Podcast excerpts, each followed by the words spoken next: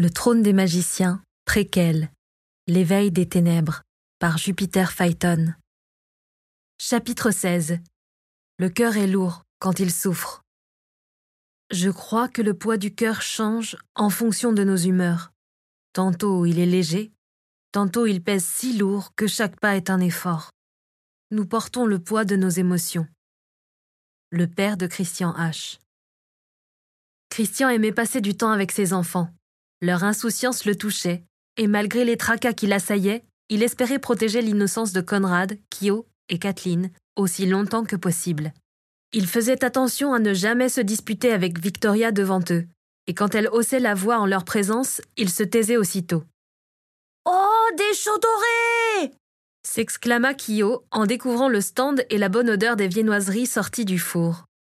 Tu viens d'en manger deux dans les cuisines. Conrad reprenait souvent son jumeau. Christian se demandait parfois s'il n'y avait pas une certaine jalousie de la part de son aîné, qui disposait de beaucoup plus de liberté. On n'attendait pas de lui qu'il reprenne un jour le flambeau familial ou qu'il maîtrise le phénix de feu.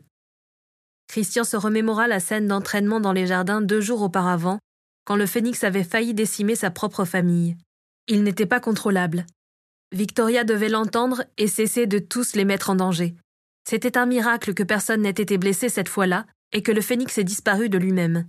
Si elle persistait à vouloir obtenir cette démonstration de force, un accident irréversible se produirait. Il le sentait.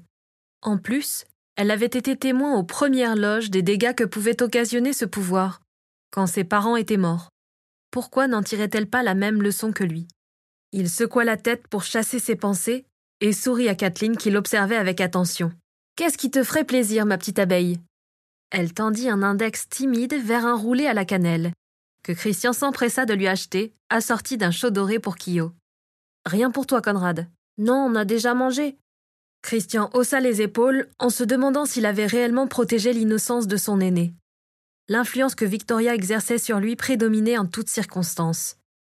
Ils marchèrent dans les rues en dégustant leurs viennoiseries et s'arrêtèrent à plusieurs stands. Kyo voulut tenter sa chance avec les pyramides de boîtes de conserve et Conrad entra aussitôt en compétition avec lui. Les deux garçons s'affrontèrent en trois rounds, et Kyo gagna, ce qui mit Conrad dans une humeur terrible. Tu as triché! Je n'ai pas triché, tu étais à côté! Et comment est-ce qu'on triche à ce jeu? Je t'ai vu, tu m'as poussé! Tu m'aurais senti!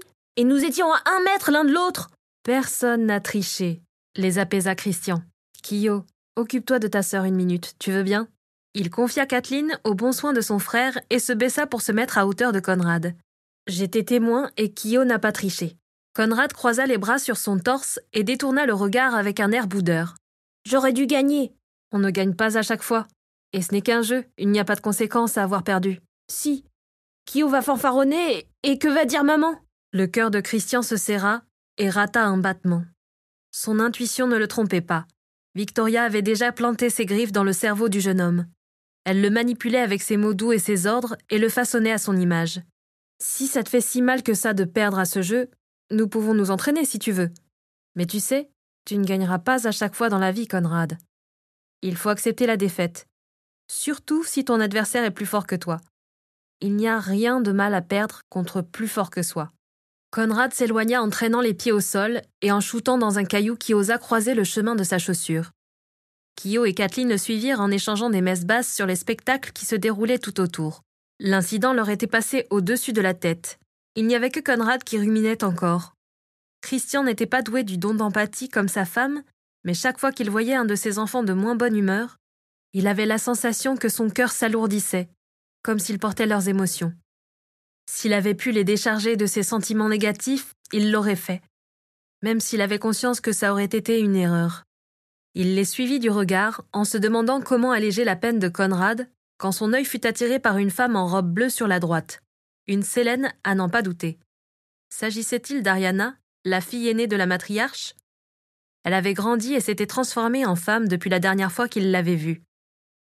Subitement, il la vit perdre l'équilibre et se précipita pour l'aider. Il rattrapa son corps en même temps que Marius Shade, et à eux deux, ils réussirent à l'allonger en douceur sur le sol. Que lui arrive-t-il? demanda Christian. Une vision, je pense. La seconde suivante, Ariana hurla.